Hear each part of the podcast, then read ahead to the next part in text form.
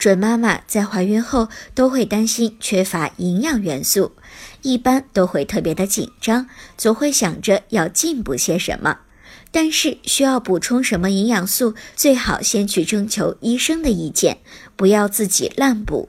比如鱼肝油就是不可以随便进补的，鱼肝油中含有维生素 A 和维生素 D，因此常用来防治维生素 A 和维生素 D 缺乏症。对于一个正常人来说，人体需要维生素 A 的量极小，日常的饮食已经可以满足生理需要。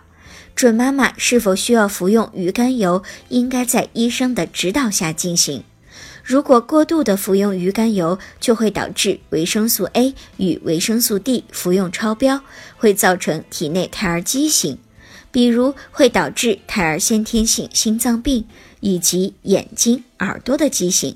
还有可能生出智障儿。维生素 D 补充过多，则容易造成孕妇软组织钙化。